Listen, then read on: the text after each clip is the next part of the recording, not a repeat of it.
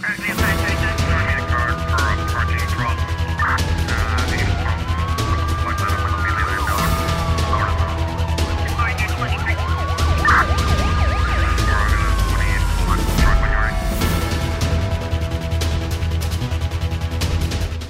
A morte de cinco bebés recém-nascidos este mês no Hospital Batista de Souza, em São Vicente, vai ser sujeita a uma auditoria por parte do Ministério da Saúde. Anúncio feito esta terça-feira pelo eh, Ministério em comunicado. De acordo com a mesma fonte, a investigação pretende apurar factos eh, como os cuidados médicos, de enfermagem e de atendimento prestados às mães e aos bebés recém-nascidos, bem como as boas práticas de segurança e qualidade da prestação dos cuidados aos pacientes. Também pretende apurar as causas que estão na origem das mortes dos bebés nesse que é o segundo maior hospital do país depois do Agostinho Neto na capital e os procedimentos técnicos e administrativos adotados na emissão dos atestados de óbito e ainda na comunicação com os pais e familiares. Para essa investigação, o Ministério da Saúde informa que eh, nomeou uma equipa de especialistas nas áreas de gineco-obstetrícia, neonatologia e enfermagem composta por profissionais do Hospital Central da Praia e da Direção Nacional de Saúde que deve apresentar um relatório até o final deste mês. De acordo com o relatório de estatísticas vitais de 2021 do INE, a taxa de mortalidade infantil, que contabiliza o número de óbitos de menores de um ano por cada mil nascidos vivos, foi de 10,5 em 2021, face aos 11,3 de 2020.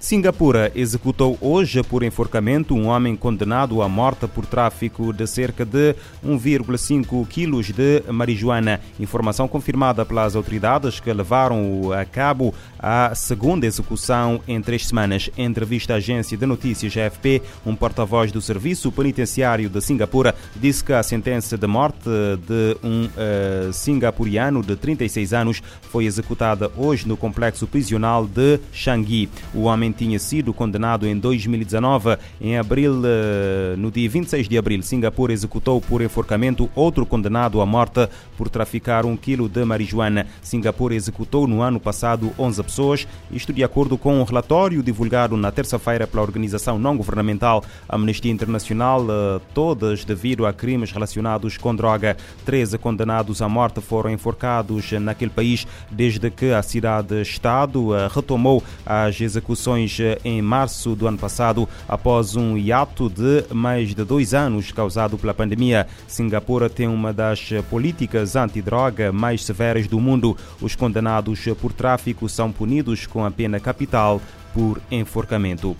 As autoridades eh, italianas já apreenderam esta terça-feira mais de 2.700 eh, quilos de cocaína escondidos em 70 toneladas de bananas em caixas importadas do Equador. A apreensão não eh, se fez, no entanto, sem a ajuda de um cão-polícia que uh, descobriu a droga avaliada em mais de 800 milhões de euros. De acordo com a cadeia televisiva ABC News, as autoridades revelaram que a polícia aduaneira suspeitou de dois contentores que chegavam recentemente ao porto de uh, Gioia Tauro, conhecido pelas ligações a um clã uh, de uh, tráfico de droga, forma de crime organizado típico do sul da Itália. Documentos e uma verificação de antecedentes permitiram às autoridades apurar que a empresa responsável pelo transporte das bananas não costumava mover tanta fruta. Por isso, as autoridades recorreram a máquinas de scan e a um cão-polícia que descobriu a cocaína escondida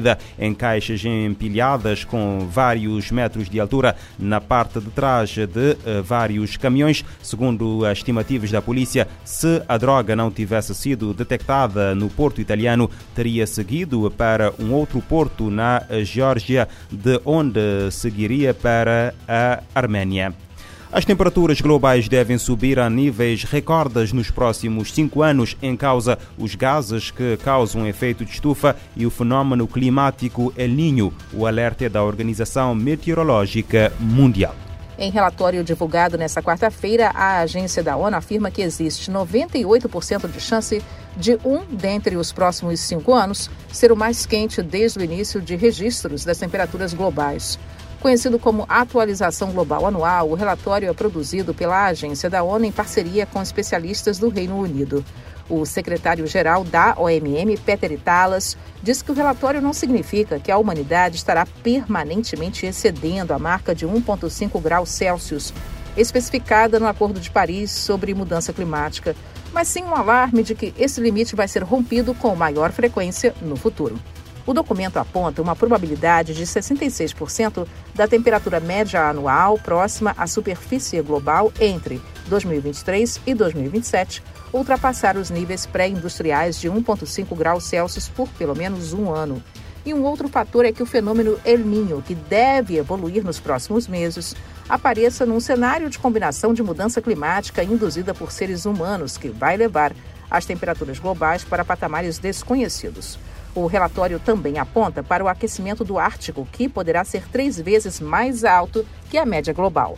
Talas acredita que esse quadro poderá causar impactos sobre a saúde, segurança alimentar, gerenciamento de mananciais de água e meio ambiente. E somente por isso o mundo precisa estar preparado. Em 2022, a média de temperatura global foi de 1,15 graus Celsius acima da média de 1850 a 1900 e a influência do resfriamento das condições do fenômeno Laninha sobre a maior parte dos últimos três anos controlou temporariamente uma tendência de aquecimento a longo prazo. Mas o Laninha acabou em março e o El Ninho geralmente leva a uma alta da temperatura global no ano seguinte à sua formação.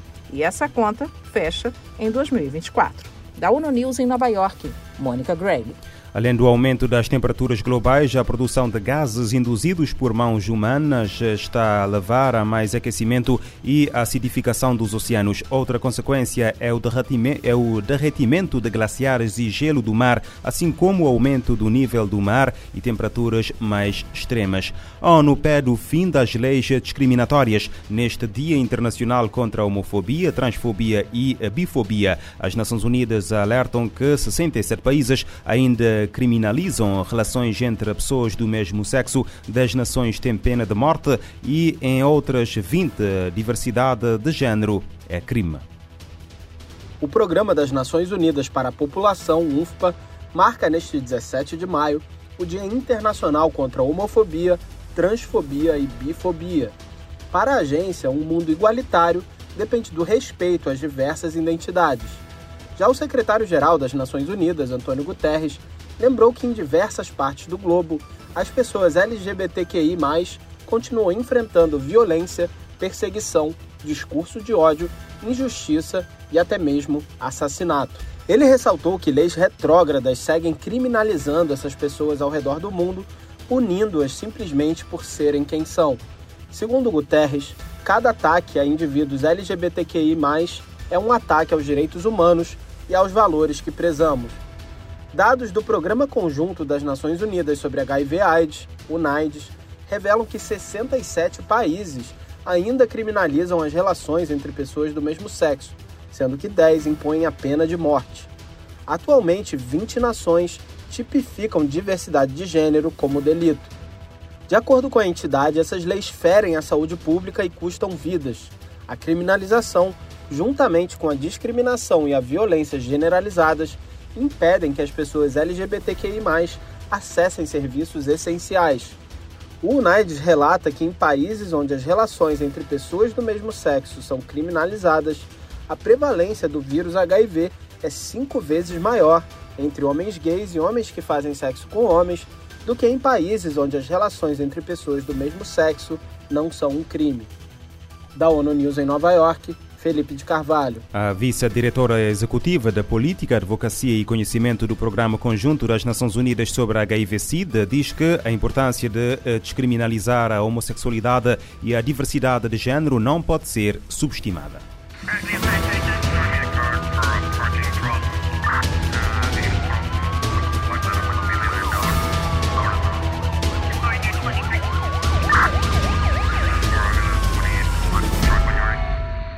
Este programa está disponível em formato podcast no Spotify e em radiomorabeza.cv.